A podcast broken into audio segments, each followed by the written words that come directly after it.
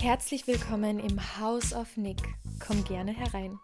Das House of Nick ist deine mentale Wellness-Oase, wo du deinem Geist und deiner persönlichen Entwicklung etwas Gutes tust.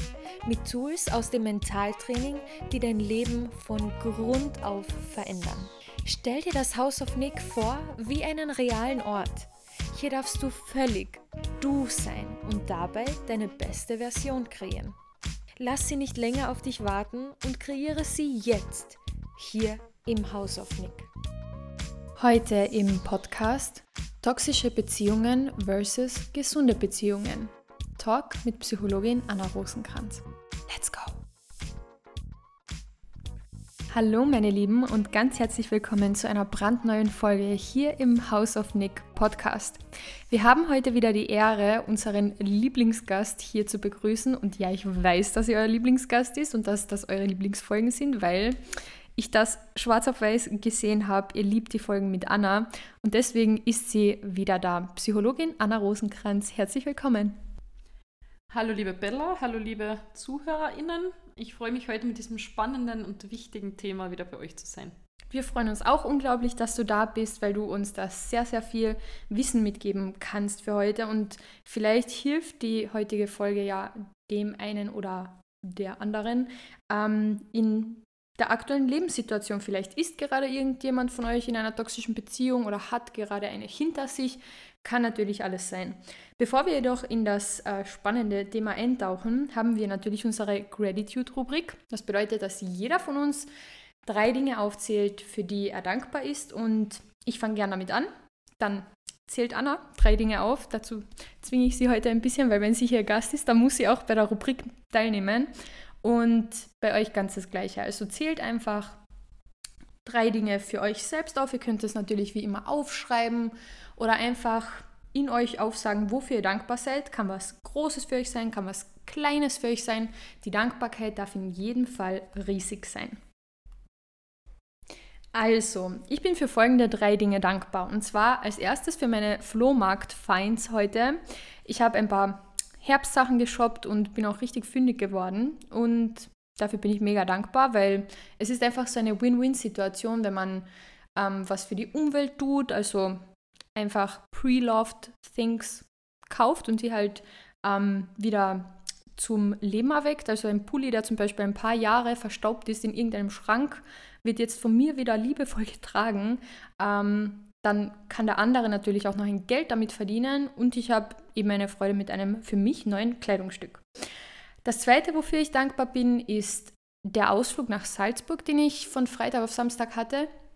Ich bin mit Luki nach Salzburg gefahren, weil mein Papa bei Spartan Race teilgenommen hat und das war eine mega coole Erfahrung. Wir haben in seiner alten Almhütte übernachtet und das war einfach Inner Child Activation vom Feinsten, weil ich früher, als ich in der Volksschule war oder halt eben in der Grundschule und auch noch in der Hauptschule eben viel mit der Schule unterwegs war.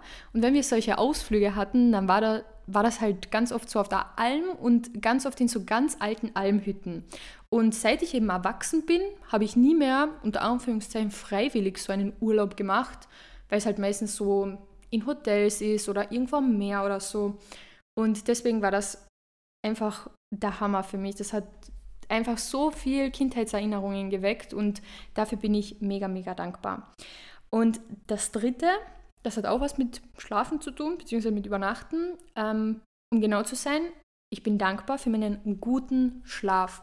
Ich schlafe seit ein paar Tagen wieder wie ein Baby und ja, dafür bin ich einfach dankbar, weil das ein Zeichen dafür ist, dass ich gesund bin und dass ich ähm, nicht gestresst bin, sondern im Gegenteil ausgeruht bin und friedlich bin einfach.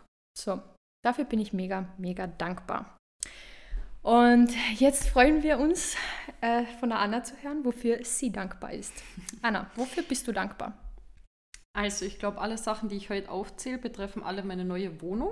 Ähm, ich bin sehr dankbar für meine Tiefgarage, weil Hagelschaden, ciao, Eiskratzen, ciao, Schneeschaufeln, ciao. Also ich glaube, das ist echt in Zeiten wie diesen ähm, ja voll das Privileg, eine Tiefgarage zu haben. Bin ich ziemlich dankbar dafür. Für mein neues Meditationskissen bin ich ziemlich dankbar. Da war ich in so einem buddhistischen Shop vor ein paar Tagen, wo ich wieder gefühlt meine Organe verkauft habe und so viel Geld dagelassen habe, weil ich das alles so schön fand. Ähm, und da hänge ich gleich dran meinen neuen Traumfänger, den ich mir da gekauft habe. Der ist so bunt und den habe ich eigentlich ganz schön gefunden, weil der war handgemacht. Und ja, ich finde, der passt perfekt in mein Schlafzimmer. Deshalb für die drei Sachen bin ich dankbar. Sehr cool. Anna, ihre Wohnung ist übrigens the most aesthetic apartment on earth. Jetzt schon. Und ja, also freut mich mega, dass du für das dankbar bist. Echt schön. Gut, also ich hoffe, ihr habt eure Gratitude mittlerweile auch ähm, aufgeschrieben oder für euch aufgezählt. Wenn nicht, habt ihr im Folge, also im Laufe der Folge noch Zeit dafür und könnt das sowieso jeden Tag machen. Ihr müsst nicht auf den Podcast warten jede Woche. Und wir sind auf jeden Fall damit fertig und gehen jetzt über zu dem spannenden Thema toxische Beziehungen versus gesunde Beziehungen. Bevor wir in die Tiefe gehen, möchte ich bitte einmal von dir wissen, Anna, was ist denn die psychologische Definition von toxischen Beziehungen, da dieser Begriff ja inflationär genutzt wird? Mhm. Einfach damit wir das mal von einem Experten hören. Also zuerst würde ich mal sagen, oder auch für unsere ZuhörerInnen vielleicht irgendwie klarstellen, dass wir halt in dem Fall von romantischen Beziehungen sprechen. Also es gibt ja auch toxische Beziehungen in Freundschaften oder zu irgendwelchen Arbeitskollegen oder Vorgesetzten oder wie auch immer. Aber wir reden jetzt, schätze ich mal, von Partnerschaften. Mhm, mhm. ähm, und ja, das Ding mit der Definition ist, ich finde, das ist ein Begriff, der sehr weitläufig äh, definiert werden kann.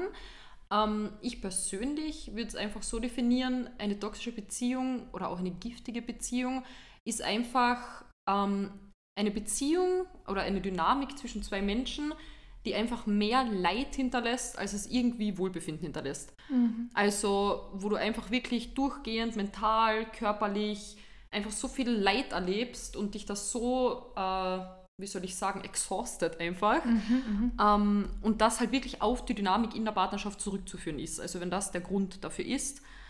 Ähm, genau, und das ist eigentlich meine Hauptdefinition für das Ganze, wenn einfach Leid im Spiel ist, was bei einer romantischen ja. Beziehung absolut nicht der Fall sein soll, also wirklich gar nicht.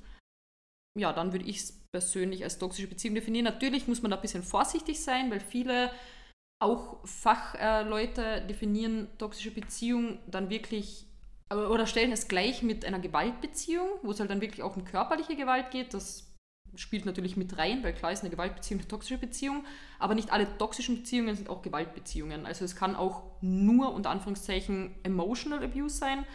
Ähm, mhm. Genau, aber Deshalb würde ich sagen, die Definitionen, da gibt es ganz viele eigentlich. Okay, sehr gut mhm. erklärt. Also bei mir ist es jetzt auf jeden Fall angekommen, macht auch total Sinn, wie du das erklärt hast. Und ähm, also das nächste, was ich gern von dir wissen würde, ist, warum lassen sich denn Menschen auf solche Beziehungen ein? Also das, was du ja beschrieben hast, wenn man das so hört und das einfach mal so bewertet, wie man das jetzt gehört hat, dann denkt man sich ja sofort, das würde ich mir nie freiwillig antun. Sowas, mhm. sowas will doch keiner, denkt man sich. Mhm. Aber warum lassen sich Menschen auf sowas ein, auf toxische Beziehungen? Warum bleiben Menschen vor allem in solchen Beziehungen, wenn mhm. sie doch checken und wissen, dass es ihnen nicht gut tut? Warum? Ja. Also das ist eine ganz spannende Frage ähm, und man muss, also da muss ich, glaube ich, ziemlich weit ausholen. Gerne. Also man muss dazu sagen, äh, warum sich Menschen ja überhaupt in Beziehungen begeben und auch in welche Art von Beziehungen hat natürlich ganz viel mit unseren Bindungsstilen zu tun, nämlich welche, ja, jetzt werden alle sagen wieder, boah, Freud, boah, Psychologie, mhm. aber halt wirklich, welche Beziehung hat man schon in der Kindheit zu den Eltern erfahren, vor allem zum gegengeschlechtlichen ähm, Elternteil. Und das hat eben ganz viel Auswirkungen darauf, wie wir später in Beziehungen gehen, nämlich was denken wir, was verdienen wir, äh, was denken wir ist normal, was lassen wir uns gefallen, unter Anführungszeichen, was sind die Standards. Wenn man die einfach als Kind nicht äh, richtig unter Anführungszeichen gesetzt bekommen hat, dann ähm, weiß man ja auch nicht wirklich, was Liebe ist, beziehungsweise hat vielleicht eine andere Definition von Liebe, als es eigentlich eine gesunde Liebe sein sollte. Mhm, mh. So, da kommt natürlich noch dazu Modelllernen von den Eltern, was hatten die vielleicht eine, für eine Beziehung, ähm, hat man sich das irgendwie abgeschaut oder eben, da spielt dann sowas rein wie Daddy-Issues, Mommy-Issues, ist man von einem der gegengeschlechtlichen Elternteile verlassen worden, unter Anführungszeichen. Also es hat wieder mal sehr, sehr, sehr viel mit der Kindheit zu tun, welchen Partner wir uns suchen und auf welchen Partner wir uns einlassen. Ähm, da kann ich euch aber schon jetzt beruhigen.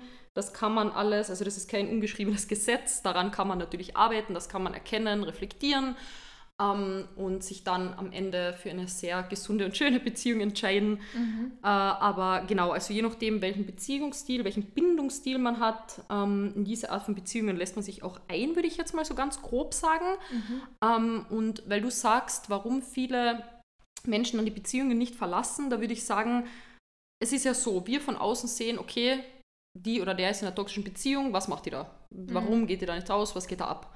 Dass da aber eine voll lange Vorgeschichte von einer Dynamik, die entstanden ist, ähm, vorhergeht, das sieht man ja außenstehend nicht. Aber da passiert ja wirklich sowas wie Gewohnheit, Abhängigkeit. Man kommt in ein gewisses Abhängigkeitsverhältnis. Man macht auch ganz viel vom Partner abhängig. Ob es jetzt innere oder äußere Faktoren sind, da gehe ich dann noch drauf ein. Ähm, dass es einfach schwer ist, diese Beziehung zu verlassen. Mhm. Also das ist ja auch bei ganz vielen Frauen so, die wirklich in einer Gewaltbeziehung sind, wo man dann außenstehend natürlich sagt, hä, warum verlasst ihr den nicht einfach? Aber dass da wirklich Manipulation und extremer Abuse, sage ich jetzt mal, vorangeht, wo die Frau oder die Partnerin einfach schon so in der Abhängigkeit drin ist, dass sie sich, ja, dass sie einfach sich das nicht traut, da rauszugehen. Mhm. Das haben wir natürlich alle nicht am Schirm. Aber mhm. das sind wirklich Stunden, Tage, Wochen, Monate, Jahre, die da hervorgehen. Ähm, und die überhaupt diese Dynamik erst gebildet haben. Ja. Also das ist ganz schwierig, da rauszukommen.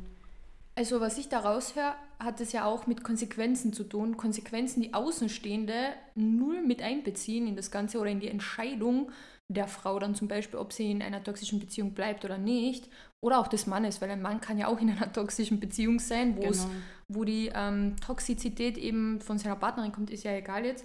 Aber es hat ja natürlich immer Konsequenzen, vor allem wenn man sich gegen einen Partner entscheidet, mit dem man vielleicht jahrelang zusammen ist. Und was da eben dazu kommt, ist ja natürlich auch, dass viele sich bestimmt den denken, hm, er ist aber nicht immer so schlimm und er rastet ja nicht oft aus oder mhm. bla bla bla, die sich dann wirklich an das klammern, an, diese, an dieses letzte bisschen von dem, was vielleicht eine gesunde Beziehung ausmachen würde oder eine gute, liebevolle Beziehung ausmachen würde. Ist das auch oft ein Grund, oder? Ja, genau, genau, würde ich auch sagen. Also es gibt ja in der Psychologie diese zwei ähm, Begriffe quasi des Überromantisierens oder auch des Idealisierens. Äh, das passiert einfach, wenn wir äh, unseren Partner dann oder unsere Partnerin einfach idealisieren und in einem besseren Licht sehen, als die Person eigentlich ist. Das ist zum Beispiel ganz oft am Anfang der Beziehung auch so, was man so als mhm. rosa-rote Brille versteht äh, wo man dann irgendwie denkt, boah, das ist der oder die und alles ist perfekt und bam und irgendwann, wenn man so objektiv draufschaut und wenn diese ganzen, dieser Hormoncocktail, der ja am Anfang immer da ist, äh, abgefallen ist, dann denkt man irgendwie so, hä, einfach nur random Dude so. Mhm. und deshalb finde ich es ganz wichtig, ich meine, ich komme am Ende eh noch, ähm, wahrscheinlich kommen wir noch diese ganzen Tipps, mhm. aber was ich da zum Beispiel ganz wichtig finde, ist, dass man sich auch schon von Anfang an einfach diese Standards setzt. Also das klingt jetzt wirklich krass, aber dass ähm, empfehle ich auch Klienten und Klientinnen von mir immer, äh, ich habe mir da wirklich so eine Liste gemacht. Das klingt jetzt total krass, aber ich habe so eine Liste gemacht von Standards, die einfach sein müssen. Das hat jetzt, ist jetzt nichts Objektives, auch nichts von der äußeren Erscheinung oder sonst irgendwas, sondern einfach menschliche, zwischenmenschliche Sachen, die da sein müssen, die man sich von dem Partner erwartet. Und ähm, ja, da sage ich einfach immer jedem, wenn die nicht passen, dann ja, mhm. Dann passt halt nicht, ja? Dann passt halt nicht. Also, genau. dass man da sich das wirklich schon als Standard setzt und Dann schon wirklich probiert von Anfang an, bevor es zu dieser Verliebtheit kommt, einfach schon objektiv mhm. draufschaut und sagt, was, was will man? Was genau, was will man? Und was ich zum Beispiel gemacht habe, ich bin zwar schon sehr, sehr lang mit Luki zusammen, aber bevor ich mit ihm zusammengekommen bin, ähm, habe ich mir irgendwie gewünscht, eine Beziehung zu haben, einen Freund zu haben und dies, das. Und was ich damals vor allem für mich definiert habe, war, was ich nicht will. Das war für mich fast wichtiger als dieses, was will ich, weil mit 16, ja, habe ich auch nicht so krass gewusst, was ich damals wollte und so. Aber ich wusste auf jeden Fall, was ich nicht will. Und an das habe ich mich so gehalten, als wäre das ein Gesetz gewesen so richtig, das will ich nicht, dieses Verhalten so will ich no nicht, jenes Verhalten will ich nicht, genau. Und diese No-Gos, vielleicht, vielleicht seid ihr an diesem Punkt, dass ihr vielleicht noch nicht ganz wisst, was ihr alles vom Partner haben wollt und vielleicht könnt ihr euch ja das noch gar nicht so vorstellen, so eine gesunde Beziehung oder so.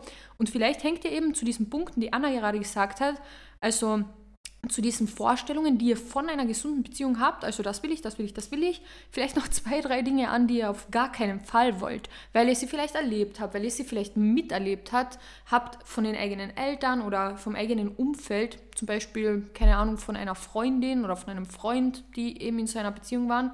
Also könnt ihr da, das will ich einfach noch dazu ergänzen, das könnt ihr ähm, da gleich anhängen. Mhm, ja. Mhm, absolut.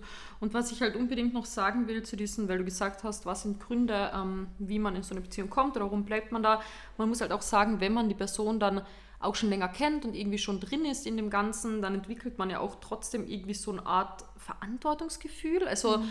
jeder Mensch, also nicht jeder Mensch, leider, aber wir kennen ja alle ähm, Empathie und es sind zum Beispiel Menschen, die wirklich eine höhere Empathiefähigkeit haben, ähm, haben dann oft das Gefühl, dass sie irgendwie, wenn sie dann langsam merken, okay, mit meinem Partner irgendwie stimmt was nicht oder der hat echt Züge, die irgendwie toxisch sind oder wie auch immer, dass man so ein bisschen so in diese Retterrolle kommt ja. und so denkt, ich, ich kann ihn jetzt retten. Bei mir ist er anders. Ich bin jetzt dieser Safe Haven für ihn. Und für mich ändert das sich. Ja, genau. Und das ist ganz oft eben bei jungen Frauen der Fall, was ja auch evolutionär so ein bisschen Sinn ergibt, weil Frauen ja auch irgendwie die sind, die sich um die Familie kümmern und einfach diese Nurturing by Nature und so weiter. Ähm, und da passiert es halt ganz oft, dass Frauen dann sich selbst eben hinten anstellen und einfach sagen, okay, ich bin irgendwie für den da und, und die halt einfach Empathie haben mit dieser Person und sich selbst halt dann leider vernachlässigen und da nicht mehr äh, so leicht rauskommen. Genau. Mhm. mhm. Krass, ja. Also es ergibt ja leider wirklich Sinn. Es ergibt leider wirklich Sinn. Mm, aber zu den Lösungen kommen wir natürlich später, beziehungsweise zu den Tipps, die ihr dann zu euren Lösungen machen könnt, wenn ihr das wollt. Was uns jetzt alle brennend interessiert, ist, was sind die Red Flags? Sagen wir mal, eine unserer Zuhörerinnen datet gerade oder ist gerade so in den Anfangsphasen, jemanden kennenzulernen. Woran kann sie oder er jetzt erkennen, dass das zu einer toxischen Beziehung werden könnte? Was sind die Red Flags? Mhm. Boah, ist eine spannende Frage. Ich meine, sagen, ist auch irgendwie eine schwierige Frage, weil jeder natürlich seine individuellen Vorstellungen auch hat von einer Beziehung. Aber ich rede halt jetzt einfach von mir persönlich. Ähm, also ich würde sagen, oder auch allgemein, jetzt was toxische Beziehungen angeht, mhm. ich würde sagen, man kann das sehr gut erkennen an bestimmten Situationen. Mhm. Zum Beispiel, wie ist der Partner, wenn es mal stressig wird? Wenn es mal zu einem Streit kommt oder zu einer Meinungsverschiedenheit, wird er irgendwie schnell wütend? Äh, nimmt er deine Gefühle nicht ernst? Validiert er deine Gefühle nicht? Ähm, ist er so ein jemand, der eher aus der Bindung dann flüchtet und ganz schnell weg ist, ist er vermeidend. Also natürlich, ich habe jetzt schon sehr diese psychologischen Konstrukte in meinem Kopf, äh, wenn ich das jetzt irgendwie persönlich angehe. Aber so ist es halt für mich, dass ich mir anschaue, okay, wie ist der vom Bindungsstil? So, ist der irgendwie schon so bindungsunfähig? Kann ich wirklich Nähe zulassen? Ähm, zum Beispiel, was ein ganz guter, ein ganz guter Faktor ist, äh, woran man, oder was für mich schon eine Red Flag ist, wenn ganz am Anfang dieses Love-Bombing kommt. Mhm. Also wenn schon ganz am Anfang so, du datest mhm. irgendwen und nach drei Tagen ist schon so, du bist die eine, du bist anders als der anderen, du bist so perfekt und das und dies und ich schenke dir das und wir machen das und so weiter, wo du einfach so denkst, so, du chill, können wir uns zwischenmenschlich mal kennenlernen, können wir mal lange Gespräche führen. Also ich würde euch jeden jungen Mädchen wirklich ans Herz legen und wirklich einen Rat geben, lasst euch Zeit. Lasst euch bei der Datingphase Zeit. Wirklich redet, redet, redet. Lernt den Menschen kennen. Wie verhält er sich, wenn Freunde dabei sind? Wie spricht er über seine Familie? Wie ist er vor seiner Familie? Wie behandelt er dich? Hat er Respekt? Hat er Geduld? Äh, und dann kommen natürlich noch so persönliche Präferenzen wie, was er sich ist, ein Gentleman oder keine Ahnung, ist vielleicht noch irgendwie ähm, besonders, mhm. wie nennt man das? Besonders. Ja, genau, zum Beispiel. Okay. Ähm, aber wirklich solche Sachen, so bei mir ist es halt so, hat der eine Reflexionsfähigkeit, kann der seine eigenen Handlungen reflektieren, denkt er auch nach über seine Handlungen, mhm. so alles solche Sachen, natürlich dann noch so Werte, hat man irgendwie die gleichen Werte, aber das ist jetzt, da geht es jetzt gerne um Beziehungen, aber diese Red Flags würde ich wirklich sagen, wie ist er, wenn es einmal schwierig wird, mhm. wenn es einmal irgendwie stressig wird und der Alltag dazwischen kommt, ähm, ist er am Anfang so sehr so dieses diese Nähe-Distanz, das ist ja ganz oft auch so bei narzisstischen Persönlichkeiten mhm. oder Menschen, die narzisstische Tendenzen haben, dass am Anfang so extrem dieses Love-Bombing ist. Ja. Und, ähm, und dann aber diese Distanz. Auf einmal ist er mal nicht mehr erreichbar, zieht sich zurück. Extremes Verhalten. Genau, das ist, das ist ein, ein extremer Red Flag, wenn du dir so denkst, so, boah, irgendwie ist der mal ganz zugetan und dann wieder so gar nicht. Das ist so ein bisschen so Borderline-Schiene. Das ist ganz schwierig. Entschuldigung, aber kann es sein, dass derjenige dann vielleicht versucht, kann auch unbewusst sein, aber das Tempo in der Beziehung vorzugeben, so, so wie ich tue und so schnell wie ich tue, tust du auch. So, wenn ich mal nicht will, sollst du auch nicht wollen. Wenn ich will, dann musst du wollen. So, also so hört sich das jetzt für mich Ja, an. ja. So als würde derjenige das Tempo in der Beziehung vorgeben wollen und wenn man sich halt darauf einlässt, dann hat derjenige auch damit Erfolg. So. Und es Genau. kann halt sein, dass sich das dann wirklich über die Jahre zieht. Und ich muss Genau. dann auch noch eine Red Flag sagen, aber ich Und mal zu das Ende. ist, also das, das, was du sagst, ist definitiv so. Und vor allem muss man ja auch sagen, es entwickelt sich dann ja auch eine Sucht. Weil bei uns Menschen ist es ja so, das ist auch oft so bei Liebesgeschichten, sage ich jetzt mal, ähm, diese Leidenschaft ist von uns so ein menschliches Bedürfnis, was uns sehr anzieht. Bei Männern ist es meiner Ansicht nach ein bisschen ausgeprägt, aber auch bei Frauen so dieses, wenn man es noch nicht hat, dann hat man ja noch etwas, wo man kämpfen muss. Dann ist es da, dann ist man da voller Leidenschaft, dann will man das erreichen. So. Und, ähm, und das ist eben ganz oft so, wie du sagst, dass da dieses warm, kalt, warm, kalt, das macht die Menschen dann einfach abhängig vom Partner. Weil man weiß dann, wie sich die Hochs anfühlen, nämlich mega gut, Hormone werden ausgeschüttet, Dopamin, Liebesgefühle, wow, alles ist gut. Und auf einmal ist die Person weg, man fühlt sich leer.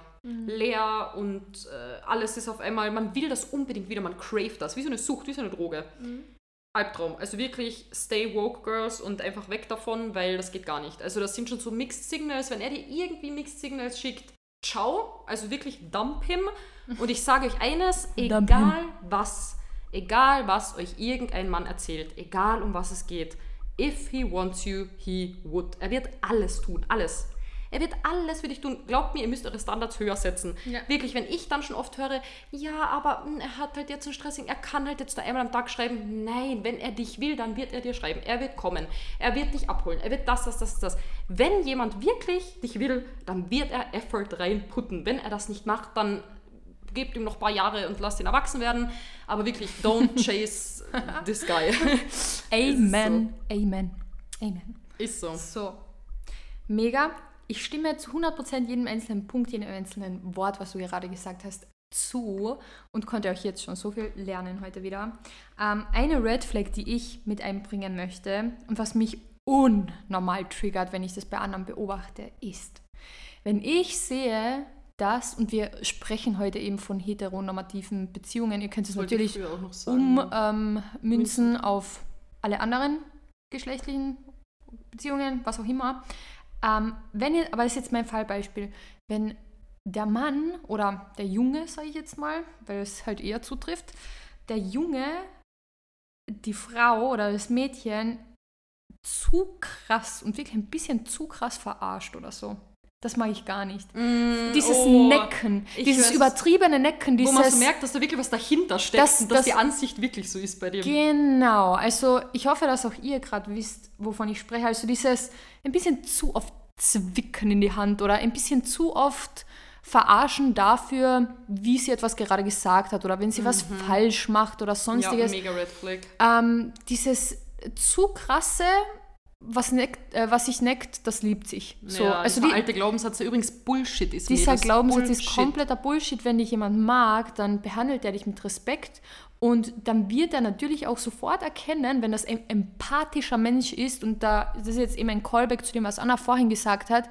Wenn jemand Empathie hat, dann erkennt der deinen Humor. Dann mit der Zeit lernt man sich erkennen und Humor ist für mich, also aus meiner Sicht, vielleicht ist es auch in der Psychologie so, ich weiß es nicht, aber fast eine eigene Sprache, die man spricht. Und das ist für mich auch so ein ganz wichtiger Faktor in einer Beziehung, dass man einen ähnlichen Humor zumindest hat. Und wenn derjenige erkennt, nach dem ersten Mal, nachdem man dich irgendwie zu krass verarscht hat oder geneckt hat oder sonstiges, dass, dass dich das nervt und dass du das überhaupt nicht lustig findest, so, why are you doing it then? So, was ist ja, mit dir? Definitiv. Und das ist wirklich so eine Red Flag, was mich so normal triggert, wenn ich das beobachte. Also, Finger weg. davon. Definitiv. Und weil du gerade früher noch Empathie gesagt hast, da wollte ich schon früher noch kurz einhaken. Ähm, das Ding an der Empathie ist ja auch, da muss man auch wirklich sagen, ich meine, das ist sowieso ein Konstrukt, was in den Neurowissenschaften einfach durchgehender Forschung unterliegt. Also immer wieder, was wir halt bis jetzt wissen, ist, dass ähm, die Inselrinde zum Beispiel zentral beteiligt an der Empathiefähigkeit ist. Also die liegt da hinterm präfrontalen Kortex eben im Gehirn. Auch die Spiegelneurone, die in diesem prämotorischen Kortex liegen, sind daran beteiligt. Aber da muss man halt auch sagen, dass die sind einfach nicht bei jedem so ausgeprägt. Also es ist nicht jeder Mensch hat die gleiche Empathiefähigkeit, die natürlich auch wieder mit der Kindheit zu tun hat, in dem Sinne, von wie sehr hat die Bezugsperson äh, deine Gefühle gespiegelt und so weiter und so fort. Was wir auch wissen, ich meine, das Patriarchat hat ja auch einen Einfluss auf die Erziehung von Jungen zum Beispiel. Mm. Und da ist ja auch ganz viel, was, was schiefgelaufen ist, sage ich jetzt einfach mal so laienhaft. Ähm, und die Empathie ist einfach nicht bei jedem Menschen, egal ob jetzt Mann oder Frau, so ausgeprägt wie dann vielleicht bei einem selbst.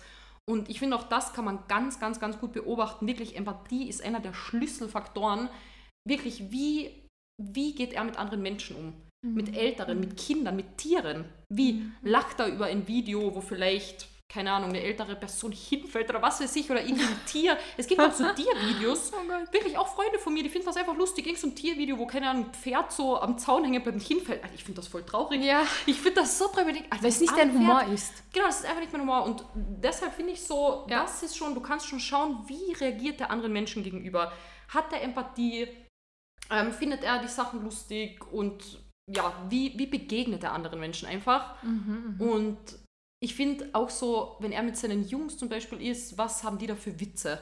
So ist das wirklich noch, ja, Kotz, ist das wirklich noch so dieses Jugendliche, so, wenn auch nur annähernd irgendwie ein Witz gemacht wird über die Rolle der Frau in der Gesellschaft oder keine Ahnung, so typische Themen halt, dann weißt du halt schon, okay, ciao, ja. such dir bitte einen über 30-Jährigen und geh einfach weg von dem. Genau so. Also du siehst halt einfach, wie er sich verhält, wie sein ganzes Auftreten ist, was das Ganze angeht und das sind einfach typische Red Flags, würde ich sagen. Komplett. Und ich glaube, dass dieser Überbegriff von allem, worüber wir gerade gesprochen haben, von allen Red Flags einfach Respekt oder Respektlosigkeit ist. Ja, und Anstand. Würde Wenn er Respekt vor dir hat, wenn er Respekt vor anderen Menschen hat, wenn er Respekt vor seiner Familie hat, dann hat er sehr wahrscheinlich auch Respekt vor sich selbst und wird sich vielleicht auch eher erlauben können, eine gesunde, schöne Beziehung zu führen.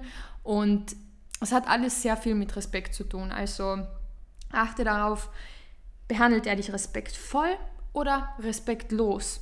Sollte er dich respektlos behandeln, dann gibt es noch sehr viele, viele Mütter mit schönen Söhnen. Das stimmt. Das sehr, stimmt. sehr viele. Und ähm, es, wir, wir wissen ja, wie es ist. Wir waren auch mal jung und wenn dir jemand optisch zum Beispiel gefällt oder irgendwie allem entspricht, was du so oberflächlich haben willst und dann so kleine Red Flags daherkommen, da schaut man vielleicht noch am Anfang drüber hinweg. So. Aber wenn du dann wirklich merkst, so in your face, so es passt einfach nicht, dann sei so gut zu dir selbst und lass den jungen Mann gehen und er wird seinesgleichen finden und du kannst deinesgleichen finden. Ganz einfach. Ja, ganz, ich ganz auch der einfach. Meinung. Ja. Und ich finde, ich habe da auch noch einen guten persönlichen Tipp. Ich finde, man weiß schon so ganz genau irgendwie, man hat so ein Bauchgefühl, so, so eine Intuition. Mhm. Man weiß eigentlich, wenn Sachen nicht gehen. So, man weiß es. Mhm. Und ich finde halt einfach, man sollte nie über irgendwas hinwegschauen. Nur ein Satz, der schon irgendwie respektlos ist oder so, finde ich. Es gibt so Sachen, die dürfen einfach nicht sein und ich finde, da sollte man schon von Anfang an sagen, ciao. Und da braucht man dann auch nicht irgendwie, wenn der sich schon dafür entschuldigen muss oder wie auch immer, dann weißt du eigentlich schon, dass du überhaupt irgendwas machst oder sagst, wofür du dich entschuldigen musst, ist eigentlich schon eine Red Flag. Deshalb natürlich gibt es Zeiten, wo man irgendwie schlecht drauf ist oder vielleicht mal irgendwie, da rede ich jetzt von menschlichen Sachen, die einfach passieren, dass man jetzt nicht immer tippitoppi drauf ist, aber irgendwas, was diese Grenzen überschreitet, würde ich einfach sagen, sofort ciao. Und ganz ehrlich, auch wenn ich zum Beispiel nach meiner siebeneinhalbjährigen Beziehung, wenn ich mal schlecht drauf bin, dann kommuniziere ich das mit meinem Partner, ja. lass mich in der Ruhe für heute oder lass mich in der Ruhe für, für die nächsten Stunden, because I'm a bitch, because I'm a bitch today and I can't cope with anything. So und es hat nichts mit dir zu tun, ich bin einfach schlecht gelaunt und ich will, dass du das weißt. So, ja. man kann so vieles einfach ganz klarstellen mit einem einzigen Satz oder indem man einfach kommuniziert. Und das kannst du natürlich tun und wenn dein Gegenüber das nicht macht, dann darfst du deine Standards aber trotzdem hochhalten und wie gesagt, dir einen anderen suchen oder einfach ja, Schluss machen, beziehungsweise gar nicht erst so eine Beziehung eingehen. Ja, definitiv. Und das ist die perfekte Überleitung zu der nächsten Frage, die ich an dich habe, nämlich, wir haben jetzt gesprochen darüber, so was sind die Red Flags, was ist eine toxische Beziehung und so weiter, aber wie kommt man denn raus, wenn man schon in einer toxischen Beziehung ist? Was sind die mhm. Möglichkeiten rauszukommen? Ja, äh, das ist natürlich schwierig. Also ich würde sagen, da gibt es halt immer externe und interne Faktoren, die da einfach mit reinspielen. Was ich als Riesentipp einfach jedem immer an die Hand geben ähm, würde, der sich halt wirklich in einer richtig toxischen Beziehung befindet. Was halt toxische Partner ganz oft machen, ist, dass man den Partner vom Umfeld isoliert. Mhm. Also einfach immer mehr von den Freunden wegbringt, vom Umfeld wegbringt, von der Familie, so dass sich so schön so ein eigener Kosmos nur zwischen denen zwei entwickelt dass richtig diese Abhängigkeitsspirale einfach entsteht und dass der Partner einfach das, das Zentrum des Lebens ist. Und da wirklich auf keinen Fall behaltet eure Freunde, behaltet eure Hobbys, behaltet eure Ziele, eure, euren Job, eure Bildung, keine Ahnung, eure Familie. Weil das finde ich ist so ein ganz, ganz großer Punkt, dass man einfach sich so ein Netzwerk schafft, rundherum um den Partner eben, an, an mhm. Umfeld, an Freunden, an Familie, weil das ist ein riesen externer Faktor, eine riesen Ressource, die da raushelfen kann. Weil es ist ja ganz oft so, dass Frauen zum Beispiel in toxischen Beziehungen sind und auch einfach sagen, okay, ich habe aber sonst niemanden. Ich habe niemanden. Wohin soll ich? Ich kann nirgends hin, ich kann bei niemandem übernachten, ich kann keinen anrufen und dann einfach sagen, okay, ich cope lieber damit, weil was soll ich machen? Und deshalb das Wichtigste, baut euch euer eigenes Leben, also ich rede jetzt von denen, die es schon verloren haben in der toxischen Beziehung leider, baut euch euer eigenes Leben wieder auf ruft eure Freunde an, ruft eure Familie an, ruft um Hilfe einfach. Fragt um Hilfe und schaut wirklich, dass ihr äußere Faktoren haben, die euch stabilisieren können, die euch helfen können. Und innere Faktoren, da würde ich halt sagen, ähm, boah, da gibt es so viel, was du machen kannst. Also und wenn es schon anfängt mit kleinen Videos, Selbsthilfevideos, Bücher, mhm. bildet euch weiter zu dem Thema. Wirklich, und wenn es irgendwo klammheimlich in eurem Schlafzimmer ist, so liest diese Bücher, reflektiert euch, schreibt Tagebuch und probiert euch einfach so krass zu stärken, dass ihr da dann einfach rauskommt. Was ich natürlich empfehlen würde, Therapie. Also das finde ich ist das Beste. Äh, dass ihr einfach jemanden habt, jemanden professionellen, der euch da raushilft aus dem Ganzen und wirklich einfach zusammengefasst, redet mit jemandem. Redet mhm. mit jemandem, teilt die Erfahrung mit jemandem, bittet um Hilfe. Ja, das sind so diese internen und äußeren Faktoren, die mir jetzt spontan einfallen, würde ich sagen. Sehr gut. Ich habe so viel heute schon von dir gelernt. Finde ich immer so krass. Ich habe so ein Glück, dass du meine beste Freundin bist. oh, das ist süß. Ich habe auch Glück, dass du meine beste no. Freundin bist. Oh. no. Kurzer okay. Emotional. Mega. Also das mit dem Umfeld, das ist wirklich so ein Allrounder, ja. Mhm. Ähm, ich versuche mich gerade so in die Hörerinnen hineinzuversitzen. Und was ich mir jetzt so denke, oder wo ich einfach weiß, dass das manche von euch jetzt vielleicht denken, ist, wenn es einmal raus ist, dann ist es raus. Ich habe es zum Beispiel damals bemerkt, wenn ich ähm, irgendwas mit meiner Mama geteilt habe dass zum Beispiel mit irgendeiner Freundin ein Streit war oder was richtig Schlimmes passiert ist oder so. Ich wusste, wenn ich es einmal meiner Mama gesagt habe, dann ist es raus. So, dann kann ich es nicht mehr mhm. rückgängig machen. Mhm. Dann hat zum Beispiel jetzt meine Mama, also Anna meint ja gerade das ganze Umfeld, aber ich nehme jetzt einfach die Mama als Beispiel, dann hat die Mama ja schon das Bild von demjenigen oder von derjenigen. Mhm. So, und dann gibt es da auch kein Zurück. Was Stimmt. ich da aber sagen, weil vor dem haben einfach viele Angst, ja. weil sie denken, ja, sie es vielleicht, vielleicht wird es ja doch noch und keine Ahnung was. Wenn du wirklich merkst, du kommst da nicht raus, aber du möchtest raus, dann sehe das viel oder versuch es als Vorteil zu sehen, dass es dann kein Zurück mehr gibt, dass es dann mal einmal raus ist, alle ja, Bescheid wissen und genau und das wird dann vielleicht ein Polster sein oder deine Erinnerung daran sein, dass wenn du dann doch zurück möchtest oder sonstiges, dass deine Familie eben dann genau für sowas da ist oder deine Freunde, um dir zu sagen, hey, du hast vor einem Monat das und das und das mit uns geteilt, wie kannst du jetzt wieder zurückgehen? Und mhm. die werden dich genau wieder an die Dinge erinnern, die du eben zu der Zeit, wo es richtig mhm. mies war und richtig schlecht war, geteilt hast. So, das möchte ich einfach mal sagen. Das habe ich damit gemeint. Wenn es einmal raus ist, dann ist es raus. Und das ist wirklich etwas, wovor du keine Angst haben brauchst, sondern etwas, was du ähm, einfach für dich nutzen kannst. Ja, das stimmt. Man muss halt auch dazu sagen, ganz oft äh, schämen sich halt Menschen einfach auch von ihren toxischen Erfahrungen zu berichten und gerade Frauen, es, es ist ja ganz oft der Fall, dass gerade Frauen, die sonst auch irgendwie starke Frauen sind im Berufsleben, im ganzen Alltag, ähm, dass gerade die sich in toxischen Beziehungen befinden, weil oft die Männer, also Männer jetzt wieder in dem Fall, der Partner ähm, oft einfach nicht klarkommt mit dieser ganzen Stärke mhm. und die einfach nicht handeln kann. So. Und dann ist es ja oft so, dass gerade diese Frauen sich schämen, weil sie sich denken, boah, warum passiert mir das? Hä, warum passiert mir sowas? Verstehe ich überhaupt nicht. Und da ist einfach ganz viel Scham und deshalb, es gibt wirklich Anlaufstellen, die sich aktiv auf das spezialisieren, wo man dann auch einfach merkt, okay, es gibt ganz viele Menschen, die sich in einer ähnlichen Situation befinden und man braucht sich dafür wirklich nicht zu schämen. Das klingt natürlich leichter gesagt als getan, aber ich finde, um Hilfe bitten ist immer was Starkes und ja, danach kann man halt ja. sich wieder aufbauen. Wenn ich jetzt zum Beispiel so eine Anlaufstelle finden wollen würde, was, möchte ich, was müsste ich googeln, um das zu finden? So in meiner Umgebung oder so, damit wir das denen eben mitgeben können, wo sie solche Anlaufstellen finden. Ja, also da gibt es ganz viel. Du kannst einfach zum Beispiel googeln Gewaltprävention in Partnerschaft, mhm. Villach oder Klagenfurt oder wo auch immer du bist. Dann kommt meistens eh schon von der Caritas, kommen Beratungsstellen oder von verschiedenen ähm, Einrichtungen. Mhm, also okay. es gibt ja auch Frauenhäuser, Frauenzentren. Sehr gut, okay. Also da findest du auf jeden Fall genug im Internet. Okay, nur, nur damit unsere Zuhörerinnen wissen, was sie googeln müssten in einem solchen Falle. Sehr okay, gut. okay. Es, und das würde ich noch sagen, es gibt auch ganze Dokumente, das haben wir in unserer Firma zum Beispiel auch schon oft ausgehändigt. Es gibt ganze Dokumente, ähm, das stellt das Land Kärnten, glaube ich, bereit, die dann ganz verschiedene Anlaufstellen einfach zusammengefasst haben, so von diesen Gewaltschutzzentrum Kärnten, also ob es jetzt die Frauenhelpline ist oder Notruf und Beratung äh, für Frauen oder es gibt auch einen mhm. Männernotruf, also das sind dann auch diese ganzen Telefonnummern dabei und das findet mhm. man auf jeden Fall alles in diesem Dokument. Wir äh, setzen, setzen euch den Link auf jeden Fall unten in die Show Notes rein. Ja, sehr gut. Genau. Okay, weiter geht's. Eine weitere Frage, die ähm, ich sehr interessant finde, ist, gibt es denn auch körperliche Auswirkungen bei toxischen Beziehungen oder ist das alles jetzt rein mental? Was, mhm. was kann so im Körper passieren? Also wir wissen ja definitiv sowieso, dass alles irgendwie holistisch ist. Also die Psyche hängt ja auch sehr stark zusammen mit dem Körper. Deshalb sind ja auch ganz viele Erkrankungen einfach psychosomatisch. Ähm, genau, und ich würde auf jeden Fall sagen, da gibt es ganz viele Auswirkungen.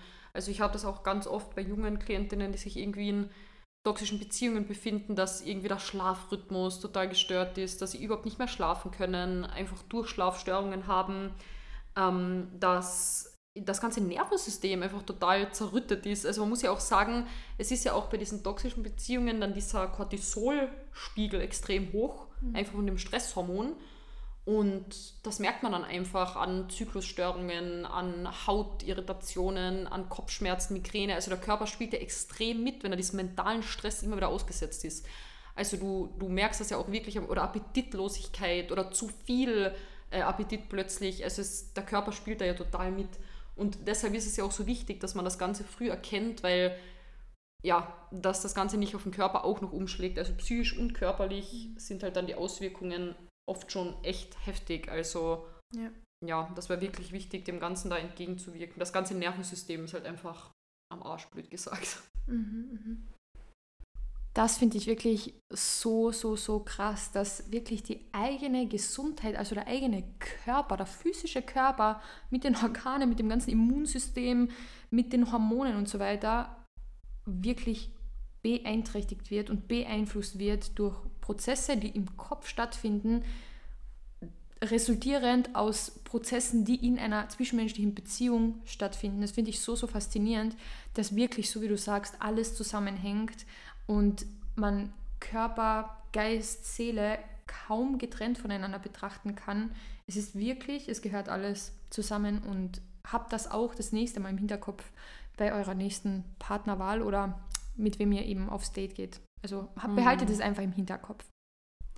Ja, und das ist ja auch oft einfach so, dass der Körper sich dann einfach in durchgehender Alarmbereitschaft befindet. Also je nachdem, um welche toxische Beziehung es sich jetzt handelt, aber wenn es jetzt zum Beispiel eine Gewaltbeziehung ist, dann kann man sich ja nur vorstellen, was in diesem Menschen vorgeht, wenn der Partner irgendwie heimkommt oder vielleicht zu viel getrunken hat oder es einen Streit gibt oder wie auch immer. Der ganze Körper spannt sich ja an und macht sich darauf gefasst, dass es jetzt gleich wieder losgeht. Also das ist ja ein Zustand, der auch langfristig auch wirklich zu Erkrankungen führen kann, also auch wirklich mhm. körperlichen.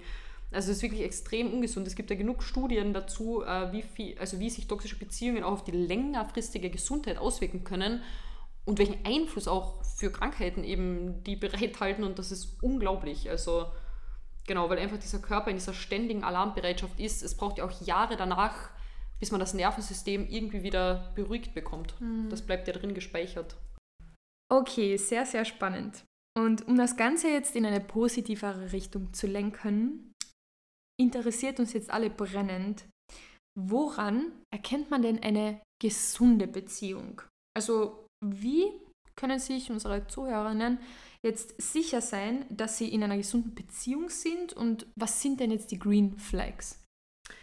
Genau, also ich würde sagen, im Gegensatz zur toxischen Beziehung ist eine gesunde Beziehung genau das Gegenteil, nämlich einfach eine zwischenmenschliche Beziehung, die dir positive Gefühle gibt, die dir Halt gibt, Stabilität gibt, die dich auch einfach supportet im Leben. Und für mich ist so diese wichtigste Definition einfach, du hast schon dein Leben, du hast ein gesundes Leben mit einem funktionierenden Job, Freunden, Umfeld, was auch immer. Und du bist alleine schon ganz und einfach glücklich und ausgeglichen und gesund. Und der Partner ist einfach so die Kirsche auf der Torte. So, und er supportet dann einfach dein Glück. Und da finde ich, so diese typischen Green Flags sind einfach, er hat Interesse für deine Sachen egal um was es geht und egal, wenn er sich vielleicht manchmal denkt, hey, was ist das jetzt für ein Buch oder hey, die sammelt da das oder wie auch immer, er hat Interesse. Er hört dir zu. Er kann gut kommunizieren. Er ist geduldig. Er, ja, einfach so diese gegenseitige Interesse fürs, fürs Leben. Und einfach auch diese ständige Neugierde. Und das ist ja auch psychologisch einfach so, dass Beziehungen aufrecht erhalten bleiben oder es ist ein Faktor dafür, ähm, dass man einfach nie die Neugierde verliert. Mhm. Egal wie lange man mit dem Partner zusammen ist, dass man nie die Neugierde verliert, diesen Menschen wirklich kennenzulernen und noch tiefer kennenzulernen und das wahre Selbst von ihm oder von ihr einfach kennenzulernen. Ähm, was ja, finde, ganz kurz, was ja auch Sinn ergibt, weil wenn man mit jemandem jahrelang zusammen ist und man merkt es ja auch schon nach ein paar Monaten, wir Menschen entwickeln uns durchgehend. Also keiner bleibt immer gleich. So genau. Manche entwickeln sich bewusst mit Persönlichkeitsentwicklung, mit Spiritualität, mit Weiterbildung. Manche entwickeln sich unbewusst. Ganz egal, wir alle entwickeln uns stetig weiter und man hat an sich selbst allein schon so viel zu entdecken und stellt euch mal dann vor, wie viel man beim Gegenüber entdecken kann. Ja, also, definitiv. so wie du sagst, immer neugierig Definitiv. Sehr gut. Dass man sich gegenseitig einfach inspiriert und ich finde einfach so diese gute Balance an Nähe und Autonomie. Weil wir wissen ja, zwei der Grundbedürfnisse von jedem Menschen sind einfach einerseits das Bedürfnis nach Nähe, nach Bindung, mhm. aber auch das Bedürfnis nach Autonomie. Ich bin ein eigener Mensch, ich kann meine eigenen Entscheidungen treffen, ich habe ein eigenes Leben etc. Und wenn man schafft, das in Balance zu bringen, ich definiere es immer gern wie so drei Punkte, die sich so übereinander lappen. Also so quasi, man hat ein eigenes Leben, der Partner hat sein eigenes Leben und zusammen hat man ein gemeinsames Leben. Mhm. Und das finde ich ist so der Key. Und da gehört natürlich auch dazu, dass einfach jeder mal seine Me-Time hat. Dass jeder sich mal auf sich konzentrieren kann, dass jeder auch mal alleine sich um seine Sachen kümmern kann, dass jeder eigene Freunde hat, eigene Hobbys hat, aber auch zusammen vielleicht Freunde. Also einfach so zwei stabile Basissen, die zusammenkommen. Ich weiß, was die Mehrzahl von Basis ist. Ich glaube Basen, aber ich weiß es auch nicht. Kann sein. der Basengehalt. Naja, ähm, genau. Und das einfach, dass man so der eigene Mensch ist, aber halt trotzdem zusammen sich ein Leben aufbaut. Und das finde ich einfach wunderschön, weil es ist ja auch so bei uns, jeder Mensch verkörpert ja auch mehrere Anteile. So, man kann Mutter sein, man kann Psychologin sein, man kann Partnerin sein, Ehefrau sein, Kind sein. Man ist ja mehrere Anteile einfach. Schwester, und Frau, Freundin, Cousine, Tante. Genau, genau. Und deshalb finde ich so, man ist Partnerin, aber man ist auch noch ganz viel anderes.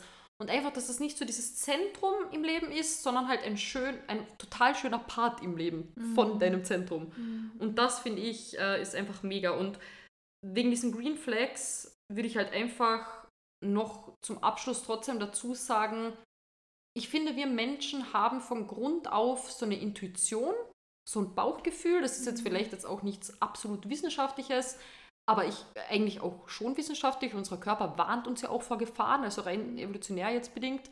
Und ich finde, man spürt schon so, ob sich etwas sicher anfühlt. Fühlt es sich sicher an? Kann ich dem vertrauen?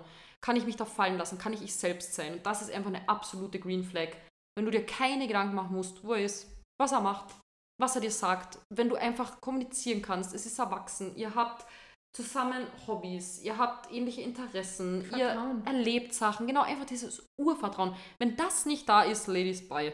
Also wenn du nicht vertrauen kannst, dann kannst du eh vergessen. Dann, dann, dann rennst du dich selbst tot in der Beziehung, fährst dich selbst gegen die Wand, das kannst du vergessen. Also mhm. tut euch das gar nicht an, irgendwie probieren, ein Vertrauen wieder aufzubauen, was mal gebrochen wurde. Also das funktioniert meiner Meinung nach nicht. Deshalb, oder schwierig, deshalb schaut einfach, dass das von Anfang an gegeben ist und dass das auch bleibt und ja, das finde ich ganz wichtig. Genau, genau. Und hast du jetzt abschließend vielleicht noch Tipps für uns, was man konkret tun kann? Konkret um eben, um eben selbst auch ein aktiver Paar zu sein mhm. im Aufbau einer gesunden Beziehung. Ja, also ich würde sagen, oder was ich so als Tipp mitgeben würde, zeigt in dem Podcast und schaut, wie er darauf reagiert. Ohne Witz. redet ihn genau auf das an. So, redet ihn auf das an. Du willst eine gesunde Beziehung, du willst das Kommunikation und schaut, wie er darauf reagiert. Wenn er irgendwie reagiert, aha, okay, wer ist das? Ja, Podcast, hä? Was, warum müssen wir denn das jetzt machen? Hä, verstehe ich nicht. Wenn er sofort reagiert, ah, okay, hm, boah, mental, boah, cool. Ja, klar, schauen wir uns das an. Boah, ey, wenn der einen Block rausnimmt und mitschreibt, marry him. Marry him. marry this dude. Aber ohne Witz, also es gibt wirklich, es gibt so viele wunderbare Männer auf der Welt, das muss man auch aus feministischer Sicht jetzt mal sagen, die gibt es einfach und ja. man muss sie einfach nur anziehen. Und wie gesagt, man sieht, ob jemand Interesse hat, ob jemand wirklich all in ist und ob jemand dich als Frau einfach als powerful, fucking geile Frau einfach unterstützt und supportet oder ob er einfach Angst vor dir hat. Und wenn es zweiteres ist, dann, keine Ahnung, soll er seine Mutter reden. Aber entweder er kann dich handeln oder nicht. Mehr kann ich Period. nicht sagen. Und genau das mit dem Handeln wollte ich gerade sagen. Nicht jeder kann eine powerful, grown-ass Woman, die ihr eigenes Ding macht und die auch ohne ihn glücklich wäre, handeln. Das kann nicht jeder. Warum? Weil bei ganz vielen einfach das Ego noch größer ist als der Bursch Khalifa. Und das ist aber sein Problem und damit kann er dann wieder einbacken und das vielleicht bei der nächsten probieren, bei der es hoffentlich auch nicht funktionieren wird, weil sie auch den Podcast gehört hat heute. Das ist Goals, das ist Goals. aber ja, Leute, um, ähm, only the best of the best und nicht darunter. Period. Ja, wirklich never lower your standards, niemals. Niemals. Macht es einfach nicht. Das ist so das oberste Gebot. Und glaubt mir, es gibt, es gibt sie, es gibt diese grown-ass, normal, healthy, psychologically healthy men, mhm. die, ähm, ja, die dem Ganzen nachkommen. Und die, ich meine, für uns ist es eh voll normal, aber ich merke es immer wieder, wenn ich mit Klientinnen spreche oder generell mit anderen Menschen, mhm. dass es einfach immer noch nicht normal ist. Also, die zeigen mir oft, was die für Nachrichten kriegen oder mhm. was für Art Menschen, die anschreiben und ich denke mir so, hä, das, das gibt's noch? So ja. was gibt's? No, also unglaublich. Ja, normal sollte sich ja ein Mann bestärkt davon fühlen, wenn er so eine starke Frau an seiner Seite hat, wenn er eine bestimmte oder bestimmende Frau an seiner Seite hat, die auch ohne ihn ein Ganzes ist und die ihn nicht nur im Leben braucht, sondern ihn einfach im Leben haben will. Weil dann entscheidet sie sich ja aktiv. aktiv. Und das ist ja noch schöner, das ist ja noch krasser. Ich kann es kaum glauben, was wir heute alles wieder von dir lernen durften. Danke dafür. Und jetzt, da wir dich schon da haben, noch eine kurze Frage. Hast du irgendwelche Empfehlungen, Bücher, äh, Autoren allgemein, Psychologen oder sonstiges für uns? Immer her damit. Ja, definitiv. Also, wie ihr ja schon seit dem ersten Podcast wisst, äh, bin ich natürlich ein großer Fan von Stefanie Stahl. Ich würde wirklich empfehlen, alle Bücher zu lesen. Ähm, abgesehen von dem, das Kind in dir muss Heimat finden, finde ich auf jeden Fall, jeder ist beziehungsfähig, mega gut. Ich glaube, das Ganze gibt es auch als Hörbuch und generell würde ich mal in ihre Podcasts reinhören. Da führt sie nämlich wirklich Therapiegespräche und ich finde, da kann man immer mega viel mitnehmen, auch was Beziehungsdynamiken und so weiter angeht. Ähm, wen ich auch noch sehr gut finde oder wenn ich eine Zeit lang sehr viel geschaut habe, ist der Doktor, oder ich weiß nicht, ob er Doktor ist, der Christian Hemschemeyer. Äh, er ist Psychologe, also Diplompsychologe und eben Experte für toxische Beziehungen. Er hat auch so eine Seite, ich glaube, die heißt Liebeschip. Ähm, da kann man eben Kurse besuchen, eben genau dieses Thema, wie erkennt man, dass man in einer toxischen Beziehung ist, wie kommt man wieder raus. Er hat auch mehrere Bücher geschrieben. Also ihn finde ich richtig, richtig gut. Und was mir jetzt spontan noch einfällt, ein Buch, was ich auch selbst gelesen habe, vom Thomas Trobe, Liebeskummer lohnt sich doch. Also das finde ich auch sehr, sehr, sehr, sehr gut, dieses Buch. Ähm, ja, das wäre es jetzt eigentlich mal so mhm. von mir. Mega. Gut, okay. Und natürlich gibt es auch YouTuber, das möchte ich dazu sagen. Zum Beispiel The Wizard Liz. Die kennen bestimmt einige von euch. Anna wirft gerade The Bombastic Side-Eye. Ähm, Nein, ich finde ich find sie eh cool, aber ich finde es. Ähm sie ist cool, aber sehr extrem. Genau. Sehr in your face. Ja. Und so alles oder nichts. Also bei ihr ist es wirklich alles oder nichts so. If he doesn't hold the door for you, dump him. So, also das ist ja. wirklich noch so eine bisschen. Also ganz oft hat sie so kindische Ansichtsweisen. Das ist meine ganz persönliche Meinung. Ich würde ähm, so habe ich, so hab ich vielleicht noch mit 15 oder so gedacht wo ich mir gedacht habe, hm, wenn er das und das nicht macht, dann will ich ihn nicht oder keine Ahnung was. So, man kann es auch übertreiben, möchte ich dazu sagen, weil man sollte auch nichts von irgendwem fordern, was man selbst nicht bereit ist zu geben. So. Mhm. Ähm, und man ist als Frau jetzt auch nicht in der Beziehung irgendwie krass viel mehr wert als der Partner. Um das geht es ja. Man ist gleichberechtigt, man ist gleich viel wert und man sollte sich auf Augenhöhe begegnen. Und es gibt halt ein paar extremere YouTuber, die das Ganze eher in die andere Richtung lenken, so in die Richtung, es geht nur um die Frau, es geht nur um dich und natürlich bist du deine Priorität Nummer eins.